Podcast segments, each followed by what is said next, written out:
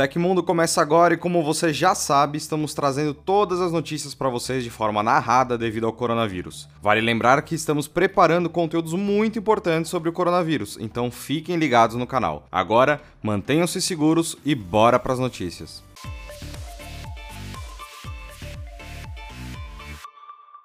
O WhatsApp está testando um novo recurso que é bastante aguardado por parte da comunidade. Trata-se da função de permitir que você utilize uma mesma conta logada ao mesmo tempo em vários dispositivos. A novidade foi inserida pela primeira vez na versão 2.20.110 de quem faz parte do programa de testes beta do mensageiro. Rumores anteriores já indicavam que a ferramenta traria a novidade em algum momento. Segundo o site WA Beta Info, a função é bastante simples de ser ativada e permite você utilizar o mesmo perfil do WhatsApp simultaneamente um celular e um tablet, por exemplo algo bastante útil para quem usa o app para contatos comerciais ou está sem bateria em um dos dispositivos, por exemplo. Vale lembrar que isso não é o mesmo que logar via WhatsApp Web no navegador, já que esse recurso é apenas uma emulação da tela do mensageiro. No caso em desenvolvimento, trata-se de uma mesma conta ativada no aplicativo, assim como já permite o rival Telegram. A forma de login deve envolver o número de telefone cadastrado e uma mensagem de confirmação. Ainda segundo o WA Beta Info, a função ainda está em desenvolvimento, mas é tida como prioridade pela equipe. Ainda assim, ela deve levar alguns meses para ficar pronta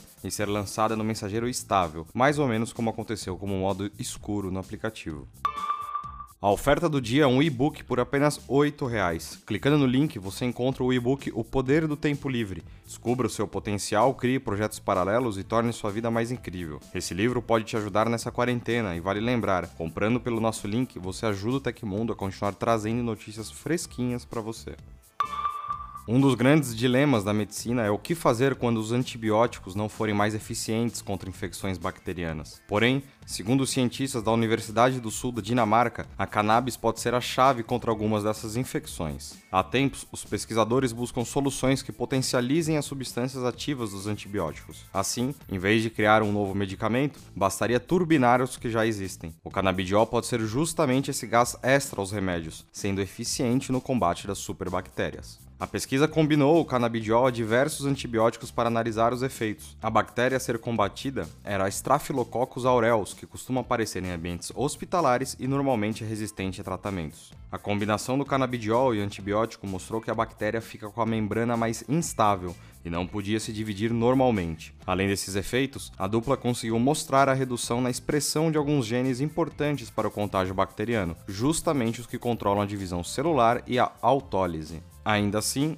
ambos os pesquisadores são contundentes ao afirmar que as superbactérias só surgiram pelo uso desenfreado dos antibióticos. A automedicação é o principal problema nesse sentido, pois o medicamento pode se tornar ineficaz se tomado sem orientação médica.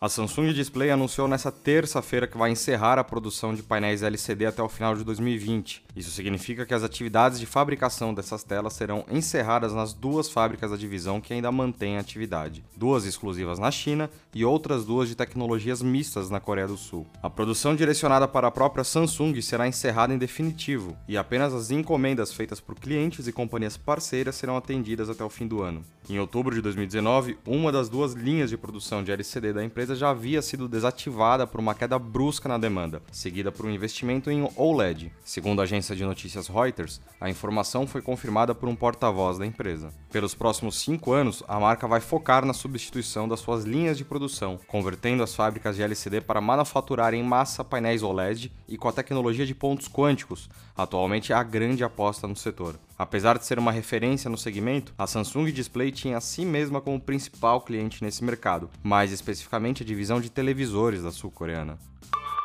De acordo com o 925Mac, uma fonte anônima informou sobre capas para iPhone 9 estarem sendo enviadas para lojas online como a Best Buy. Uma delas, como você pode ver na imagem, mostra a inscrição New iPhone 4,7 2020, fazendo menção ao novo smartphone de baixo custo da Apple. Até poucos dias, os rumores diziam que a companhia poderia adiar o anúncio do iPhone 9 devido à pandemia do coronavírus. Agora, essa nova informação nos faz supor que o aparelho pode ser lançado a qualquer momento, talvez ainda esta semana. O iPhone 9 pode ser apresentado em duas versões, uma menor, com tela de 4,7 polegadas, e outra maior, com tela de 5,5 polegadas. O design do aparelho imita o do iPhone 8, mas traz hardware atualizado. Isso é uma possibilidade para os fãs da maçã poderem adquirir um smartphone da marca mais barato que o iPhone 11 e que vai receber atualizações de software por um bom tempo daqui para frente.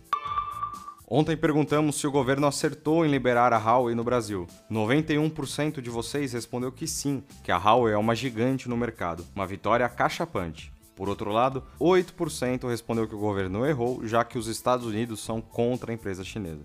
Agora o Tecmundo quer saber o seguinte: se o iPhone 9 chegar ao Brasil nos próximos meses, você vai comprar? Responda no izinho que vai aparecer na tela. Na segunda-feira, informações divulgadas pelo rastreador online da Universidade Johns Hopkins nos Estados Unidos mostraram um dado alarmante. O número de vítimas fatais do coronavírus nos Estados Unidos ultrapassou a quantidade de mortos nos atentados de 11 de setembro de 2001, chegando a mais de 3 mil pessoas. Mais de 163 mil pessoas estão infectadas no país. O epicentro local da pandemia é o estado de Nova York, no qual mais de 67 mil pessoas estão infectadas e mais de 1.200 faleceram em decorrência da Covid-19.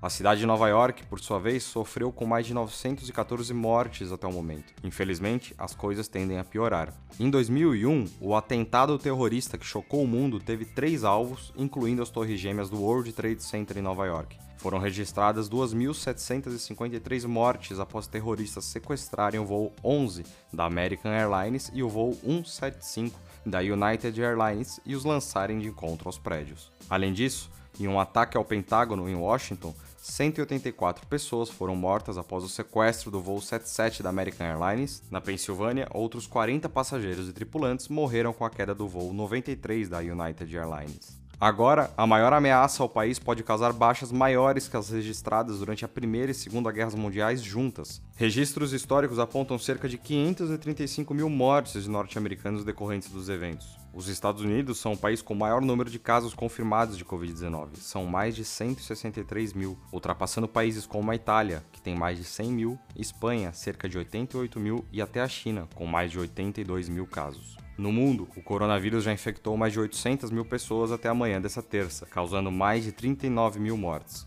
172 mil infectados, felizmente, se recuperaram. Aconteceu na história da tecnologia. Em 31 de março de 1999, um dos filmes mais amados pelos fãs da tecnologia teve sua estreia, Estamos falando de Matrix. Matrix ganhou quatro Oscars e, com um orçamento inicial de 63 milhões de dólares, arrecadou mais de 463 milhões de dólares. Além disso, foi o primeiro DVD lançado a vender mais de 3 milhões de cópias. Dessa maneira, lembrem-se sempre: a colher não existe.